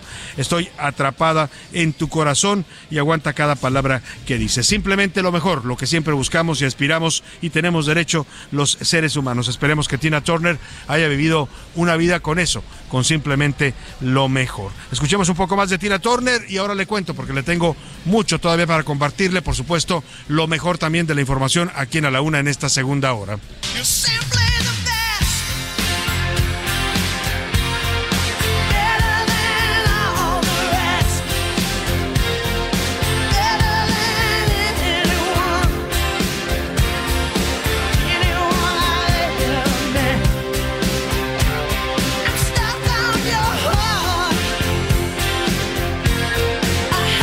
Duda, qué gran voz tenía Tina Turner, una voz muy original, con un registro vocal muy particular y además también una gran presencia, ¿no? Cuando regresó en los años 80, esta melena alborotada que usaba como si fuera una leona, la convertían en eso, justamente en una leona sobre los escenarios. Así la recordamos hoy a la gran Tina Turner en el día, justamente el día que ha dejado este mundo, este plano existencial y ha migrado pues a otro lugar. Esperemos que allá donde hoy se encuentre, donde en estos momentos se encuentra esta gran cantante, también, también pueda desplegar todo su arte, su talento y su carisma. Y vamos a más temas porque en esta segunda hora le tengo temas importantes. Eh, vamos a hablar eh, eh, a propósito de este congreso, de esta expo de las ciudades inteligentes, las Smart Cities, al que estamos asistiendo aquí en Mérida en su octava edición, la expo Smart Cities LATAM. Pues ya le decía yo que vienen expertos de varios países de Latinoamérica a explicar las experiencias de distintas ciudades, de Sao Paulo, de Río de Janeiro, de Bogotá, de Medellín, de Buenos Aires, de Santa Fe, de Córdoba, de ciudades que han tenido ya avances importantes en temas como la digitalización, por ejemplo, de sus servicios para los ciudadanos, que ya no tenga usted que ir a una oficina a ver la cara a un burócrata, sino que sus trámites los puede hacer en línea y resolver todos los pendientes que usted tenga para no perder tiempo. Bueno, pues vamos a hablar justamente de ese tema, la digitalización y la inserción de estas nuevas tecnologías en los procesos de gobierno y en, en los servicios que nos dan los gobiernos a los ciudadanos. Cómo se pueden automatizar todos los trámites y servicios y ahorrarnos a los ciudadanos tiempo y molestias. Y también le voy a platicar, lamentablemente, una tragedia. Nueve personas murieron y tres más resultaron heridas. Esto en un accidente ocurrido la noche de ayer martes en la autopista del Sol en Guerrero. Un tráiler se impactó contra una camioneta. Le voy a tener todo el reporte. También en esta segunda hora vamos a escuchar la respuesta de Alejandro Moreno Cárdenas, el líder nacional del PRI, sobre esta campaña que lanzó Movimiento Ciudadano en contra de su partido. Con el PRI ni a la esquina, dice MC. Vamos a preguntarle a Alito Moreno, pues, qué piensa de esta campaña. Ayer tuvimos ya la versión del diputado Jorge Álvarez Maínez, que encabeza esta, pues, el andanada en contra del PRI, justo a 15 días ya, eh, a menos de dos semanas de que sean las votaciones en el Estado de México y en Coahuila. Muchos temas todavía para compartir en esta segunda hora, pero como siempre, a esta hora de- del programa lo más importante es escucharlo a usted, escuchar su voz, y para eso ya están conmigo aquí, en, bueno, allá en la cabina. Saludo con gusto a Milka Ramírez, que ya anda por ahí. ¿Cómo estás, Milka? Muy bien, Salvador, muy bien. La verdad es que muy movidita esta primera hora con muchísima información. Y bueno, don Goyo que nos tiene a todos con un ojo en la información y con otro Sin ojo allá duda, en Puebla. hay por- que estar alertas. Afortunadamente ha, ha bajado la actividad, Milka, pero pues eh, las autoridades nos dicen todavía que está, habrá que estar alertas, sobre todo en las zonas aledañas al volcán. Y también saludamos por acá que anda de guayabera, una guayabera muy bonita. Usted no lo puede ver ahora, pero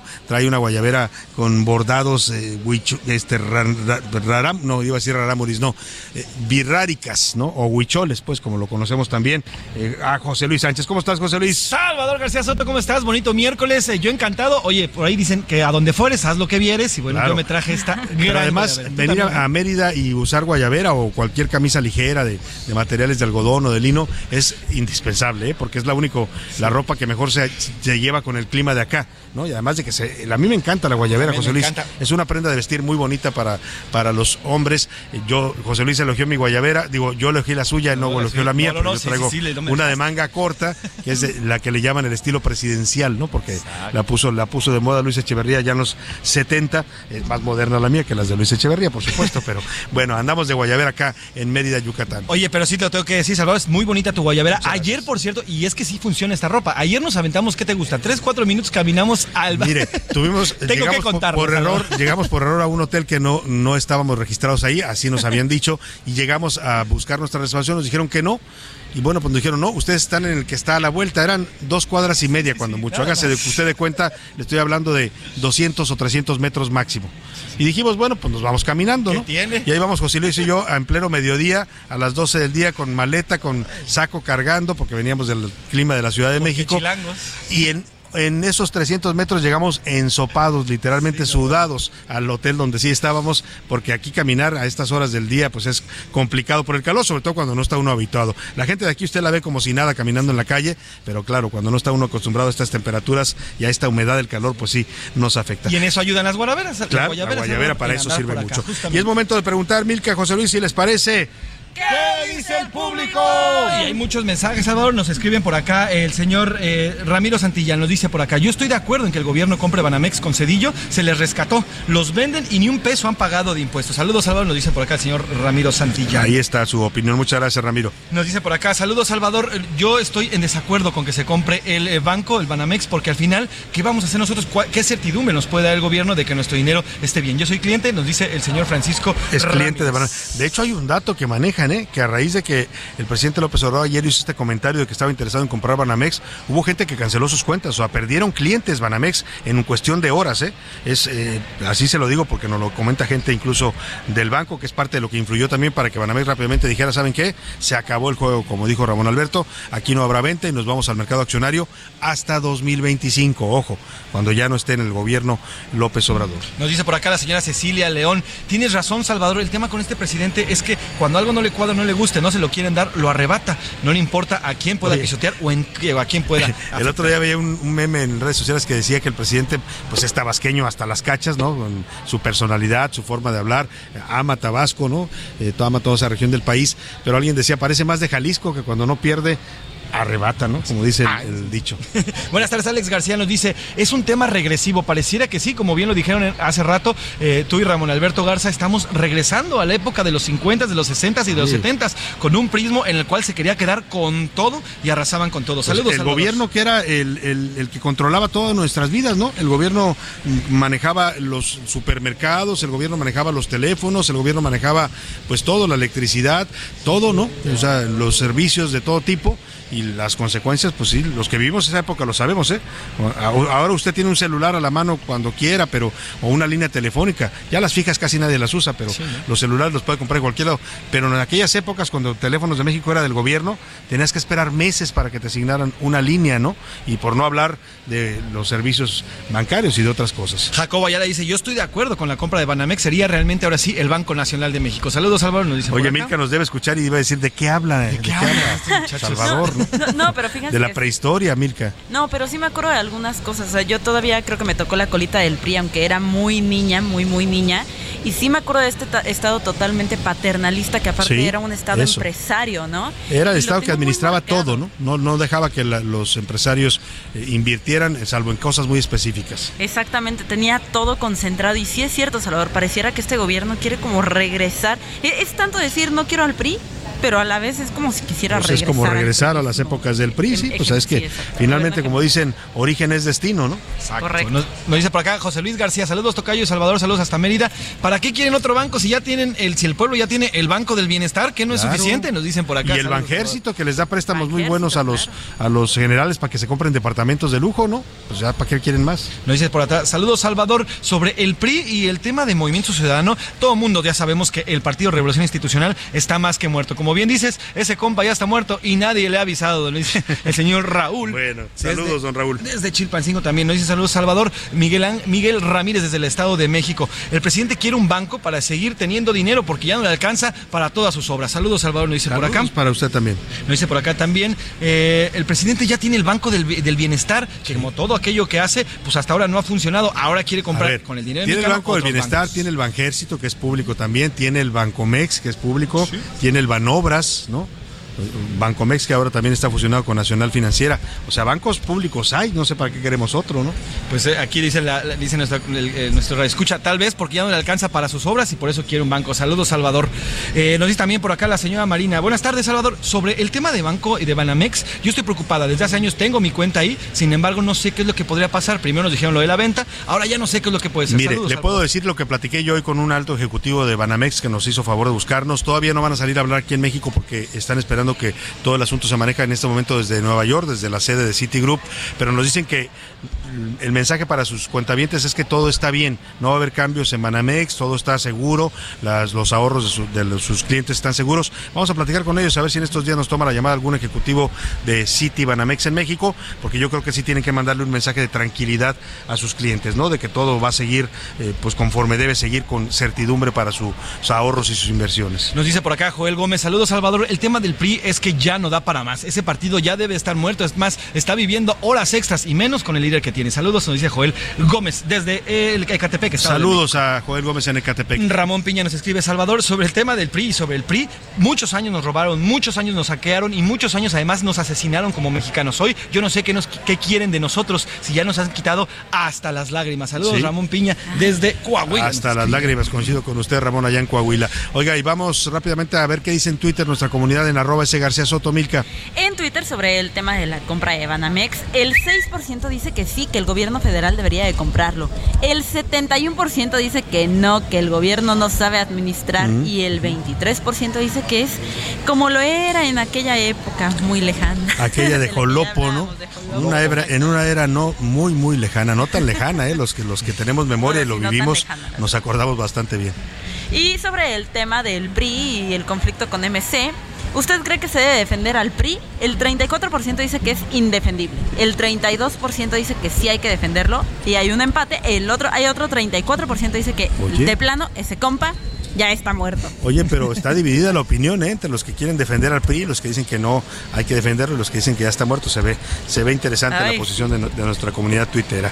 Pues eh, José Luis, más saludos Sí, brevemente. te doy muchos saludos a Juan Restrepo, Mariana, eh, Marina Llanero, Juan Guevara, saludos, a muchísimos saludos. Saludos acá en Mérida que nos están escuchando también por acá. Sí, estamos acá en Smart City. Si ustedes quieren eh, niños a visitar, estamos aquí justamente entrando al- en este centro de convenciones Así aquí siglo estamos. XXI. si quieres una quieren vuelta, venir, ¿no? aquí Véngase andamos. aquí a, a- a la expo, al centro de convenciones siglo XXI, donde está la expo Smart Cities Latam. Aquí andamos entrando en los primeros módulos. Tenemos un stand del Heraldo de México, desde donde estamos transmitiendo en vivo y en directo para toda la República Mexicana. Fíjate un comentario que dice Noemí Guerrero, hola Salvador y José Luis, yo los escucho, tengo 21 años, voy a votar por primera vez en una votación presidencial y yo nada más he escuchado puras cosas negativas del PRI. Al final lo que hemos visto en la historia es que el PRI ya no tendría, ya no cae una cabida un México para un PRI así, así, más bien, ya no hay una cabida para un, para un PRI Ya no hay en. México así. Pues ahí está su punto de vista, su primer voto, pues eh, interesante que ejerzas este derecho que tienes, estimado, y ojalá y lo hagas con, a- con, to- con tu libertad y tu conciencia. Lo que tú decidas hacer es eh, lo, que, lo correcto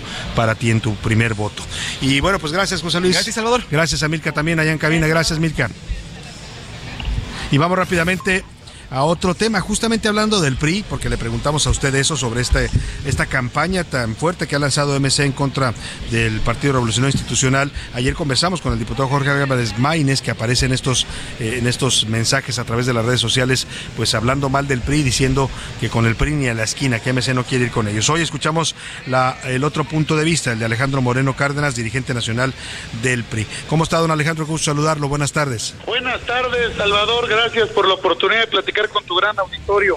Al contrario, gracias a usted. Empezaría preguntándole por lo que dice este jovencito, eh, un radioescucha que nos, nos mandó un mensaje de 21 años. Dice que es la primera vez que va a votar y que él, pues en lo que lleva de vida, solamente ha escuchado cosas malas del PRI. ¿Qué le diría a su dirigente nacional? Bueno, primero que el PRI respeta siempre la apertura, la decisión, la convicción de todos los ciudadanos que tienen derecho a votar. No compartimos porque hay miles y millones de jóvenes que creen en un proyecto, que han votado y nos han dado la confianza al Partido Revolucionario Institucional. Somos el único partido que tiene una de cada tres candidaturas para jóvenes. Pero bueno, esa es la democracia, el poder construir. El PRI está trabajando, hemos construido propuestas. No, Pero hoy lo importante, Salvador, es que van a tener derecho a votar en el 2024 45 millones de jóvenes menores de 19 años. Entonces, tienen que votar con no solo conocimiento de la propuesta, sino que la oposición tenga posición y no solo sea sacar a que presentemos una alternativa para mejorar el que hoy estamos buscando. Al final, ¿a qué lo haría? A O sea, a ver, vamos a, vamos a, Vamos a ver si podemos mover un poco la llamada, eh, don Alejandro, porque se está cortando un poco lo que, lo que nos, nos dice eh, para poder escuchar mejor para nuestro auditorio. Nos estaba comentando el dirigente nacional del PRI este eh, mensaje que le manda a este joven y a pues 45 millones de jóvenes dijo que van a votar por primera vez en el, las elecciones de 2024. Lo escuchamos de nuevo, Alejandro Moreno. A ver, eh, Salvador, 45 millones de mexicanos jóvenes menores de 39 Ah, ya, años tendrán menores. derecho a votar. claro. De 39 años. Y obviamente el primer votante es muy importante, pero tienen que votar por un proyecto de país. Está claro que Morena es una desgracia y una tragedia para México y va por México, que vamos en una coalición PAN-PRI-PRD, estamos construyendo esa alternativa. Ahora, don Alejandro, lo buscamos porque pues se suelta esta campaña de MC, genera muchas reacciones eh, y muchos se preguntan por qué en este momento estamos hablando de unos eh, par de semanas ya nada más para la votación en el Estado de México, Coahuila. ¿Qué pasa con MC y por qué este ataque? Mira, ¿qué pasa? Que se quitaron la máscara, estamos nosotros viendo que se están exhibiendo, no te imaginas cómo les está yendo en las redes sociales, mi querido Salvador Auditorio, se los están acabando porque quedó claro que Movimiento Ciudadano son los esquiroles, los esbirros y los lacayos de Morena. Porque a 10 días de la elección, salir con una campaña para atacar a un partido político, pues es atacar a la coalición. Y si fueran oposición, pues ir todos juntos en el Estado de México, porque están desesperados, los convocamos a que declinen y apoyen la campaña de Alejandra del que vamos, fueran una verdadera oposición, eso harían, no estarle haciendo el servicio de atacar a la que el único beneficiado es Morena. Entonces, está claro, juegos se han existido, pero la sociedad los ha eh, visto en su comportamiento porque verdaderamente lo que hicieron fue quitarse la máscara, dejar claro que le hacen la guerra y el trabajo a Morena. A ver, le voy a decir lo que nos comentaba ayer el diputado Jorge Álvarez Maínez. Él decía que eh, usted estaba, eh, que esta, esta campaña era respuesta a que usted estaba tratando de, de justificar y preparar un discurso para explicar la derrota, así lo decía él, del PRI en las elecciones del próximo 5 de junio en el Estado de México, que usted iba a querer culparlos a ellos, a MC, por haber de- retirado a su candidato. ¿Hay algo de esto? A ver, muy claro le contestaría al señor Álvarez Maínez. Primero, él era priista, si no tienes conocimiento, chava, él fue diputado local por el PRI y era de los diputados que mejor hablaba del entonces presidente Peña Nieto. Al con la local de cómo hablaba en ese tiempo de entonces pues era priista para empezar. Segundo no tiene ningún sentido lo que dice el señor Álvarez Maínez porque ellos no llevan candidatos al Estado de México. ¿Cómo crees que nosotros vamos a querer no ganar en el Estado de México? Estamos en el Estado de México y hoy Morena de manera servil por instrucciones de Dante Delgado y de acuerdo con el gobierno salen a decir de atacar a un partido político que es integrante de la coalición. Luego sale el señor con una claridad a decir que es toda una opción. Sacaron el 3% en la ciudad de México, querido Chava. Sí. Señor Chertoriski fue candidato en el distrito 10, sacó el 3% y Margarita Zavala sacó el 53% con la coalición. Lo arrasaron. Yo creo que ni su familia votó por él. Es, es increíble que no se vea que Movimiento Ciudadano le está haciendo de lacayo al gobierno. No hay explicación. A 10 días de elección, no ir con una coalición opositora para que Morena no siga destruyendo este país. Estados Unidos, es claro y evidente que le están queriendo hacer el trabajo a Morena y yo estoy feliz porque en las redes sociales no te imaginas Sí, todos sí. se los están acabando, ni un voto a Ciudadano, goles a calles. Ya sabes, la sociedad civil ya se dio cuenta. ¿Qué tenemos que hacer, Salvador? Nosotros concentrados en ganar en el 2023 y construir un método, un proceso para que vaya una candidata, un candidato y ganemos la presidencia de la República. A ver, y en el caso particular del Estado de México, en Coahuila no le pregunto porque las encuestas están hasta este momento bastante amplias en favor del candidato perista Manolo Jiménez o al candidato aliancista, pero en el Estado de México todavía vemos a una Alejandra del Moral, que es la candidata de la Alianza Va por México, pues abajo, abajo de la candidata A ver. Salvador, me comprometo también a mandar, hay estudios demoscópicos. Ajá. Empezamos en una campaña firme, fuerte, hace unos meses. Alejandra del Moral ha crecido como nunca. Hemos alcanzado, tenemos un empate técnico y muestra de ello es que le hayan pedido y le hayan ordenado a Movimiento Ciudadano salir a hacer una campaña con un partido que es parte de la coalición para lastimar el voto y para que también es lo que está haciendo. Que le hayan pedido y ordenado quién, desde Palacio. Desde el Palacio Nacional, desde el gobierno, Morena dio la institución, porque eso es lo que han hecho. Entonces, ¿qué es lo que dicen? No quieren a Morena, pero no quiere que la coalición ganemos, entonces somos a eso. Lo que hacemos es que recapaciten, la sociedad lo está viendo, recapaciten y apoyen a Alejandra del Sal, de México, hagan campaña, pero lo importante es que cientos de gentes de Movimiento Ciudadano se han venido sumando con Alejandra del Sal, no coinciden estos dos seres estiroles de Dante Delgado y de Movimiento Ciudadano, porque saben que la alternativa es la coalición. Yo te diría, el gobernador Alfaro eh, no comparte esto, él sabe, él sabe que se necesita una coalición en Jalisco, ha manifestado y lo que fortalece en Jalisco es ir en una coalición, PAN, PRI, PRD, y ahí vamos a ganar la gubernatura, y lo que tenemos que hacer también es decírselo, Chava, el auditorio sepa que hoy Morena y sus aliados están haciendo lo que están haciendo porque el Movimiento Ciudadano no fue en el 2021. Si hubiera ido en la coalición en el 2021 y mayoría tendría ahorita en la Cámara Morena y no quisieran estar haciendo lo que están haciendo. Entonces hay que ir juntos, hay que ir juntos.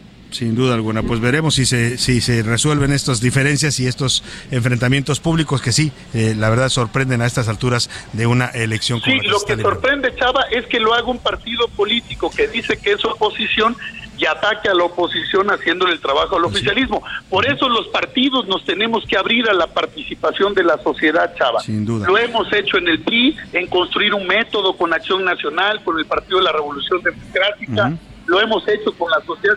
Y hay que incluir actores de la sociedad que participan en el proceso. El PRI tiene candidatas y candidatos mexicanos participantes, eh, Beatriz Paredes, Claudia Ruiz, Claro. del Justo Gurría, de la Madrid pero de la sociedad civil está CRIM, está Silvano, hay que meter gente de la sociedad civil, está Germán duda. Martínez, Sin duda. que también puede Ale- Alejandro Moreno, lo tengo que despedir porque me va a cortar la guillotina, pero lo quiero agradecer que nos haya dado esta entrevista.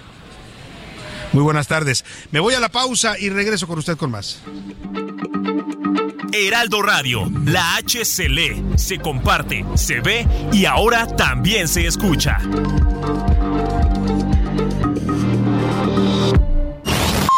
Ya estamos de vuelta en A la Una con Salvador García Soto. Tu compañía diaria al mediodía.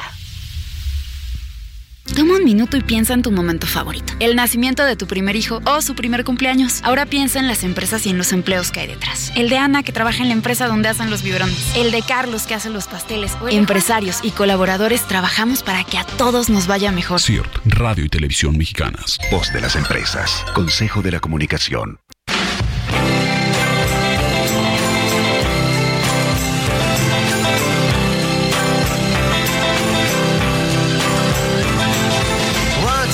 Time, you dressed so fine, threw the bumps of dime in your prime. Then you, people call, say beware, doll, you're bound to fall. You thought they were all kidding. You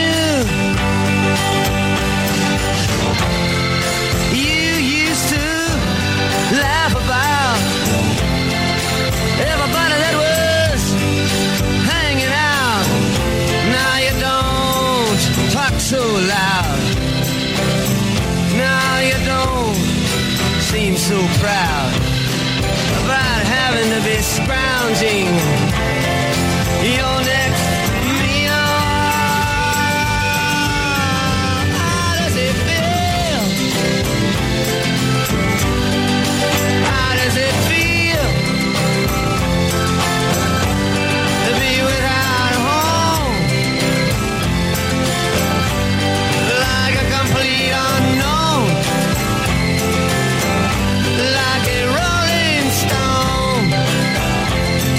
con 31 minutos, como una piedra rodante. Así canta Bob Dylan esta canción de 1965, la Rolling Stone, que se convirtió eh, pues en todo un himno para una generación. ¿eh? Estamos hablando de los baby boomers, todos los que nacieron a principios de los años, o más bien a finales de los años 50 y que eh, estaban entrando a la adolescencia y a la juventud en los años 60.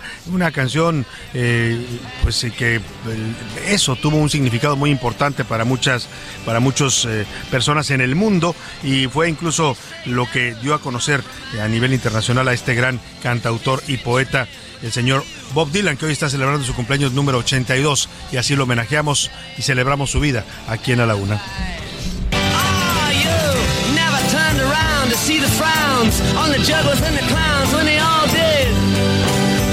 Oh, you A la una, con Salvador García Soto. El ojo público. En A la Una tenemos la visión de los temas que te interesan en voz de personajes de la academia, la política y la sociedad. Hoy escuchamos a José Narro Robles en Un México Nuevo. El ojo público. ¿Qué tal? Muy buenas tardes. Soy José Narro y me da mucho gusto saludarles. Por supuesto, hago lo mismo con todo el gran equipo de producción de Salvador García Soto. A él y a todos ustedes mi agradecimiento. El día de hoy voy a hacer un comentario sobre el término, el fin de la pandemia de COVID-19 en el mundo y en México. Conviene hacerlo porque se trata de un problema fundamental para la salud de la población, un problema que generó, de acuerdo con la Organización Mundial de la Salud, cerca de 20 millones de pérdidas de vidas. Y en nuestro país no hemos estado exentos de esta problemática. De hecho, en todo el mundo se tuvo una afectación importante. Por lo que se refiere a nuestro caso, tenemos que lamentar eh, muchas cosas. De una parte, lo más doloroso, el luto nacional, porque se trata de una pandemia que por su manejo, mal manejo, y por supuesto por las carencias que se tienen en los servicios de salud, por la falta de cobertura de la población,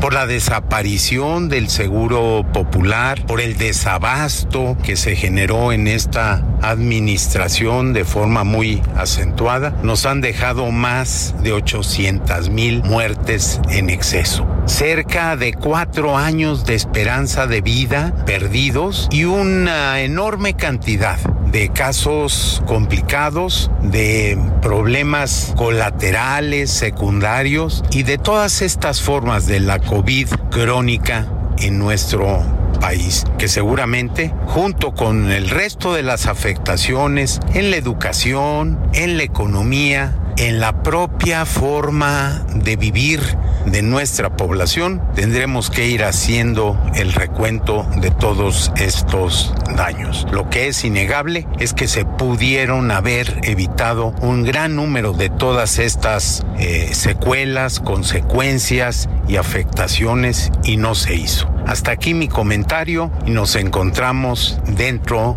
de 15 días. Muchas gracias. A la una, con Salvador García Soto. Muchas gracias al doctor José Narro Robles, que siempre nos trae sus interesantísimas reflexiones aquí hablando de los saldos de la pandemia, esta pandemia que ya terminó como emergencia a nivel mundial de COVID, pero que sigue todavía presente entre nosotros la enfermedad. Interesante los datos que daba el doctor Narro. Por un lado, más de 800 mil muertos de COVID en México, esa es la cifra real, no la oficial, la real, más de 800 mil muertos. Y este dato per- tan fuerte, iba a decir dato perturbador, pero me parecería a Luisito Comunica, el tema es que dice que perdimos cuatro años en la esperanza de vida de los mexicanos. Antes de la pandemia teníamos 75 años como el promedio de vida de un mexicano. Eso habíamos avanzado a lo largo de las últimas décadas y hoy retrocedimos a 71 años, solo por efecto de esta pandemia y por lo que se exhibió en nuestro sistema de salud. Ahí dejamos el tema y vamos rápidamente. Oiga, hablando de, pues hablamos hoy de la, de la muerte de Tina Turner, que estamos lamentando mucho, esta gran cantante de rock en Estados Unidos, pero también recordamos a un gran, gran poeta mexicano. Hace 104 años murió en un hotel de Uruguay donde estaba hospedado Amado Nervo. Estoy hablando de este gran poeta originario de Tepic, Nayarit. A todos los amigos que nos escuchan allá les mandamos un abrazo afectuoso. Y vamos a recordar al gran poeta, novelista, ensayista, escritor. Perteneció al movimiento modernista, fue miembro de la Academia Mexicana de la Lengua.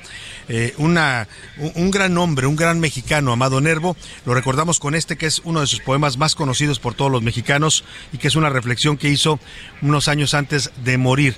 El título original eh, se llama Artífice de su, de su propio destino, es el título que le puso Amado Nervo a este poema. La gente lo conoce como En paz o vida nada te debo, vida estamos en paz. Así recordamos en voz de Manuel Bernal, aquel gran locutor, al gran poeta mexicano Amado Nervo a 104 años de su fallecimiento.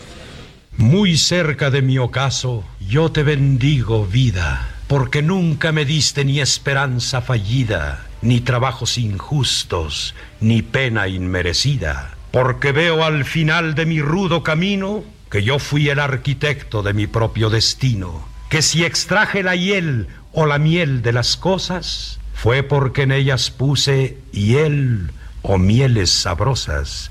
Cuando planté rosales, coseché siempre rosas. Cierto, a mis lozanías va a seguir el invierno, mas tú no me dijiste que mayo fuese eterno. Hallé sin duda largas las noches de mis penas, mas no me prometiste tan solo noches buenas, y en cambio tuve otras santamente serenas. Amé, fui amado, el sol acarició mi faz. Vida, nada me debes. Vida, estamos en paz. Uy, qué poema, de verdad. Llega porque, pues, ojalá y podamos todos llegar a ese final de la vida eh, diciendo estos grandes versos de Amado Nervo, ¿no? Vida, nada te debo. Vida, estamos en paz, sentirnos en paz con nosotros mismos, es lo que todos desearíamos. Y ya le decía que estamos acá en, eh, pues en Mérida, Yucatán, en este congreso de las Smart City, la Expo Smart City Latam en su octava edición. Y bueno, no podemos venir a Mérida y no hablar con el alcalde, el presidente municipal de Mérida, que hoy está teniendo pues eh, grandes números de aprobación entre los habitantes de esta ciudad. Aquí está conmigo y me da gusto recibir a Renan Barrera, él es el alcalde de la ciudad de Mérida. Bienvenido, ¿cómo está? Gracias, gracias Salvador, un gusto como siempre, bienvenido a la ciudad, a la ciudad blanca, a la ciudad de Mérida, Yucatán, también por supuesto a Grupo eh, Heraldo, con quien siempre hemos tenido una magnífica relación, también para platicar de los temas de Mérida, para platicar de los temas de cómo hemos venido trabajando en equipo para hacer de esta ciudad una de las ciudades más reconocidas a nivel nacional e internacional por muchos factores positivos. Claro, y hablando de este congreso en el que estamos presentes, eh, gobernador, ¿qué, tan, ¿qué tanto está avanzando Mérida en este uso de las tecnologías para darle a sus ciudadanos mejor calidad de vida? Mira, ha sido un tema fundamental eh, desde hace ya varios años, como recordarán, eh, tuve la oportunidad de ser alcalde hace 10 años, en 2012-2015. Fuimos implementando una serie de programas que permitían la digitalización de muchos de los servicios del ayuntamiento, tanto los reportes ciudadanos a través de una aplicación que se llama Ayuntatel, donde pueden reportar cualquier tipo de anomalía en la ciudad, como también el tema de la simplificación administrativa. Hoy por hoy te puedo decir que nos tocó implementar hace 10 años el cobro del predial por internet, pagaba el 3% a la población, hoy está pagando casi el 50% a través de esta vía. Y bueno, tenemos uno de los mejores catastros del país en materia de georreferencias, eh, de todo lo que tiene que ver con los predios de la ciudad de Mérida. Tenemos una muy buena capacidad de respuesta en los servicios públicos, un sistema de alumbrado público con una cobertura de casi el 100%. En fin, eh, hemos venido implementando cada vez mayor tecnología. El tema de la movilidad ha sido un tema fundamental. Ahí hemos hecho un gran equipo con el gobernador del estado, que fue alcalde de la ciudad de Mérida, que conoció cuáles son pues los dolores de la ciudad en ese sentido y que ahora desde el gobierno del estado y el ayuntamiento hemos impulsado que haya un cambio drástico en la movilidad a través de el Vaivén, que es un sistema de transporte muy moderno, próximamente el Yetram, eh, que tendrá estaciones en el Parque de la Plancha, que se está haciendo ahora con una inversión de 1.300 millones de pesos, el corredor gastronómico de la calle 47 y recientemente, hace apenas una semana, implementamos el sistema de bicicletas públicas, donde son gratuitas los primeros 90 días de aquí hasta el mes de agosto eh, y que son 300 bicicletas que están en 53 bicipuertos distribuidos por toda la ciudad. Interesante porque son un transporte muy sustentable y una ciudad como Mérida que además es plana totalmente, pues se presta perfectamente para el uso de la bicicleta como un medio de transporte.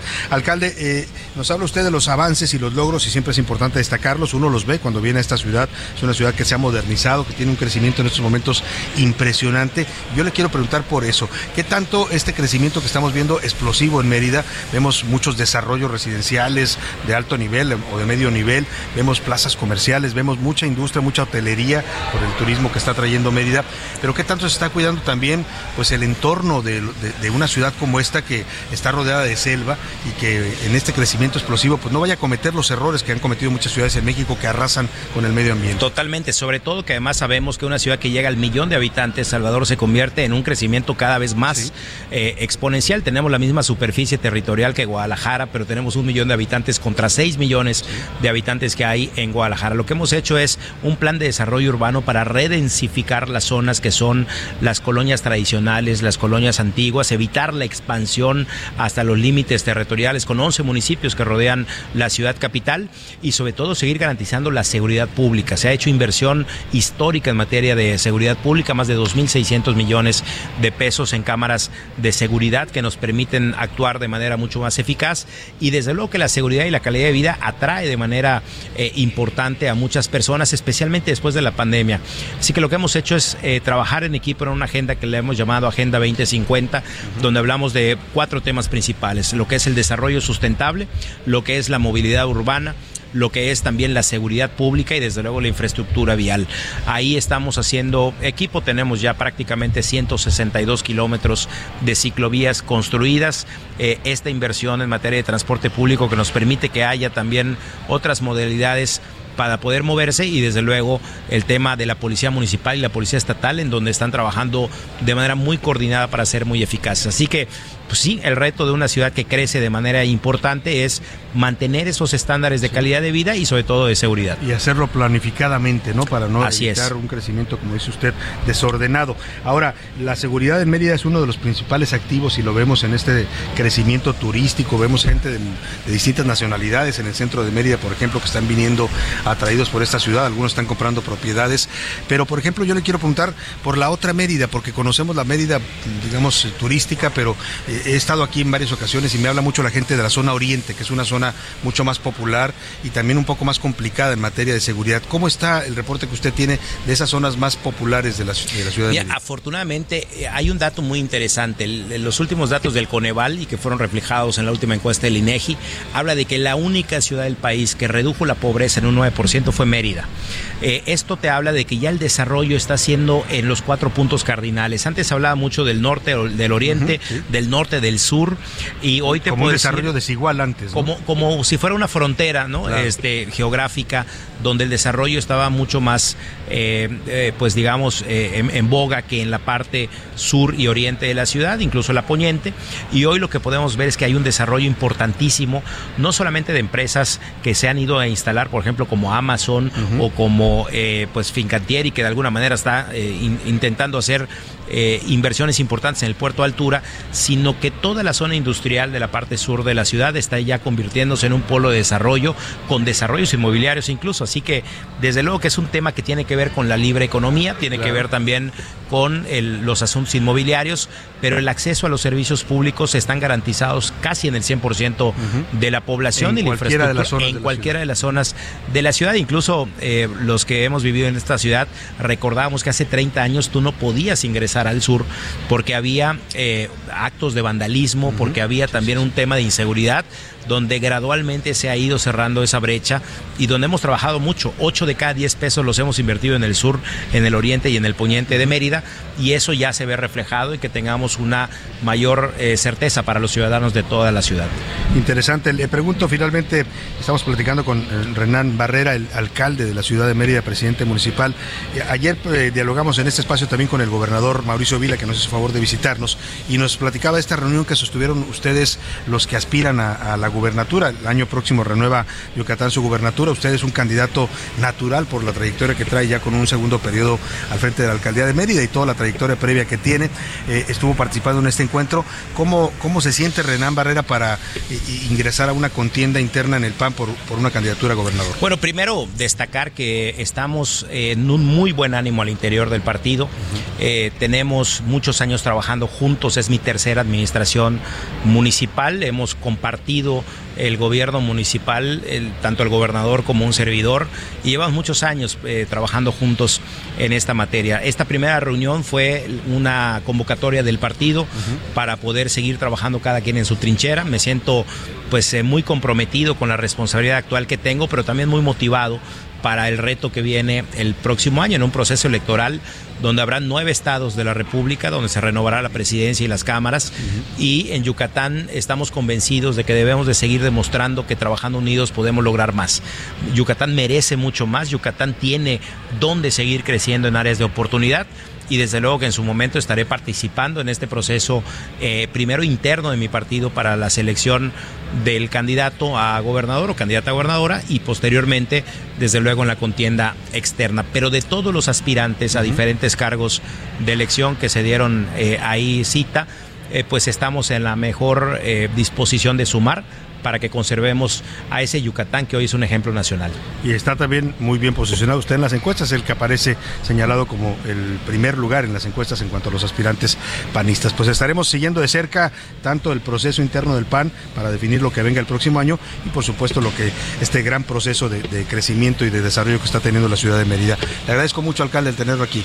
Gracias, Salvador. Muchísimas gracias también a todos los radioescuchas y desde luego invitarles a Mérida, Yucatán, una ciudad, un estado que lo tiene todo y que por supuesto siempre lo recibirá con los brazos abiertos. Muchas, gracias. Muchas gracias. Y de plano, de, de verdad, véngase más bien, qui- quiero decir, cuando pueda usted a dar una vuelta a Mérida, va a encontrar una Mérida totalmente cambiada y modernizada que conserva también su tradición, que es lo que la hace también fuerte y su cultura de origen maya. Muchas gracias. Gracias. al gracias. alcalde. Barrera. Y vamos rápidamente a los deportes con Oscar Mota. Los deportes en A la Una con Oscar Mota. ¿Cómo estás? Muy buena tarde. Mi querido Salvador García Soto, amigas y amigos, hoy un gran día para ganar. No hay nada más mexicano que ante la adversidad echarle para adelante y buscar salir. Vamos a la siguiente nota. Si no llega, hay que buscarle. Saca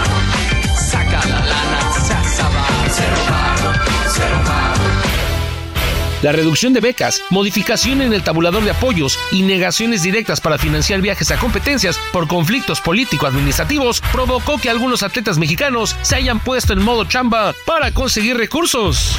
quieren seguir de baño, pues vendiendo y otras empresas que y Avon y todo lo que existe en el mercado de venta. El equipo de natación artística, ganador de medallas de oro en Egipto 2023, presentó la segunda línea de producción de trajes de baño y toallas. El clavadista Diego Valleza entró en fase digital y abrió OnlyFans, plataforma de contenido con suscripción. El café fue una plática familiar, estábamos juntos y más que nada fue para solventar los gastos del día con día. El también clavadista Kevin Berlín optó por vender café para mantener despiertas sus aspiraciones de cara a París 2024. Asimismo, las medallistas de bronce en Tokio 2022 Gaby Agúndez y Alejandra Orozco dan conferencias e incluso estuvieron tentadas a empeñar sus medallas para conseguir dinero. Los diputados del PRI, Alan Castellanos, Brasil Acosta y María José Sánchez, buscan que Ana Guevara, titular de CONADE, comparezca ante los legisladores para explicar la falta de apoyos a atletas. Esto, mientras los Juegos Centroamericanos de San Salvador y los Panamericanos de Chile están a semanas y meses de disputarse. Oscar Motaldrete. Querido Salvador, pues hay que buscarle. No deberían, pero ahí están los atletas. No deberían, pero ante la escasez de recursos y una política que uno no acaba de entender por parte de CONADE de no darle suficientes apoyos como tienen derecho los deportistas de alto nivel, pues están recurriendo a estas actividades, venta de productos, yo decía hasta venta pues casi del cuerpo, lo que está haciendo este jovencito clavadista con el OnlyFans, ¿no? En cualquier momento y obviamente pues temas de fotos artísticas y demás. Entonces pues tiene que funcionar eh, estos te- temas de adversidad para encontrar un camino que probablemente les pueda funcionar después. Claro. Y hablando de rápidamente y brevemente de lo que viene mañana, el partido de ida, ¿qué nos dices Oscar Mota en la final del fútbol mexicano? Importante, querido Salvador, porque ya no hay boletos, obviamente para la gente que quiera asistir. En general se vendieron para los eh, chivabonados. Algún tema de precios oficiales, desafortunadamente tendremos ya que sumar posteriormente el famoso tema de la reventa. Pero tanto en Tigres, que será el día de mañana el partido, los boletos más baratos están en 450 pesos y hasta los 2200. En el caso de Chivas, 750 los más baratos y hasta 4500 morlacos, querido Salvador. Pues está, está difícil ir a ver el partido con esos precios, pero bueno, eh, sobre todo conseguir boleto ya no se ve tan fácil. Pero estaremos atentos contigo. Mañana conversamos más de la final del fútbol, Oscar. Un gusto, querido Salvador, gracias. Muy buena tarde. Hoy un gran día para. Y me ligo rápidamente aquí en, la, en el stand del Heraldo, en esta expo de Smart Cities Latam de, que estamos acudiendo acá en Mérida, con Juan Jesús Rayón. Él es expositor y también experto en ciudades inteligentes. Jesús, qué gusto tenerte aquí. Buenas tardes. Muchas gracias. Muchas gracias por la Bienvenido. invitación. Jesús me decía que es mexicano, originario de Veracruz, y es uno de los expertos que están participando en este foro en el tema de ciudades inteligentes. Jesús, brevemente, para que nuestro auditorio entienda qué es una ciudad inteligente. Bueno, una ciudad inteligente es aquella ciudad que le puede brindar a, to- a sus ciudadanos todos los servicios y todo lo que el ciudadano necesita de manera inteligente, de manera fácil, no necesariamente eh, basados en la tecnología, sino basados en lo que el ciudadano necesita y requiere. O sea, ¿vale? resolverle sus necesidades al ciudadano. resolverle sus necesidades y en el mejor de los casos y eh, eh, hoy, hoy en día ya con tecnología con tecnología de por medio. Claro, hablamos de transporte, de servicios de recolección de basura, de calles. Efectivamente, efectivamente. Hablamos de transporte, de seguridad, de esa sensación de seguridad, no, no necesariamente Sí, la percepción que tenga el ciudadano, ¿no? Claro, la percepción de seguridad que tiene el ciudadano, eh, que, que, que recogen la basura, que se separa, que se que el- Se los servicios se los están acercando y no eh, eh, eh, cuando digo se los están acercando es porque les ponen una ventanilla única a, a través de internet en la que el ciudadano puede hacer todos los pagos de, de sus eh, contribuciones, todos los pagos exactamente todos los trámites. Puede inclusive podría inclusive hacer denuncias ciudadanas de el bache que la- las luminarias se apagaron el alumbrado eh, eh, exacto. Eso es una ciudad inteligente para nosotros. Ahora, ¿cómo andamos en México en ese, en ese parámetro y en esa eh, tendencia de hacer de estas ciudades ci- ciudades inteligentes? Mira, eh, en México, como en toda Latinoamérica, la realidad es que nos falta mucho por hacer. ¿Estamos en el camino? Claro que estamos en el camino. Hay ciudades en las que ya hay esfuerzos muy, muy, muy puntuales. Precisamente Mérida es una de las ciudades que ha hecho grandes, grandes esfuerzos para proveerle a sus ciudadanos con, eh, digamos, servicios. Una ventanilla única que está funcionando perfectamente. Eh, tienen, eh, por ejemplo, el sistema de transporte. Es un sistema que tiene los, los autobuses perfectamente identificados y saben en todo momento en dónde están los autobuses, si se salen de ruta, si tuvieron un percance. Hay- o sea, hay un control, digamos, digital. Claro, claro, es un control digital, una plataforma en la que tienen la ubicación de todo esto, por ejemplo. ¿no?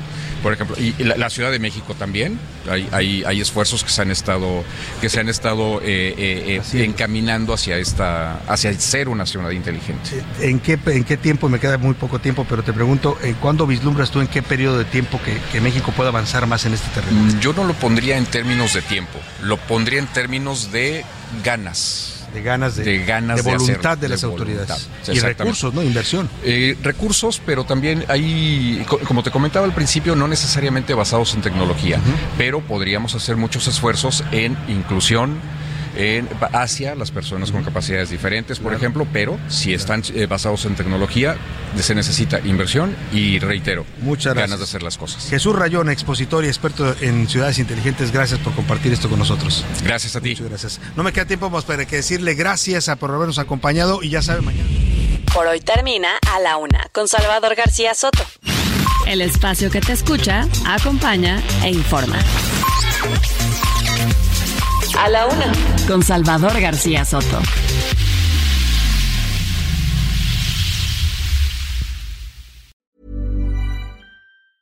Even when we're on a budget, we still deserve nice things. Quince is a place to scoop up stunning high-end goods for 50 to 80% less than similar brands. They have buttery soft cashmere sweaters starting at $50, luxurious Italian leather bags, and so much more. Plus, Quince only works with factories that use safe, ethical, and responsible manufacturing. Get the high-end goods you'll love without the high price tag with Quince. Go to quince.com slash style for free shipping and 365 day returns.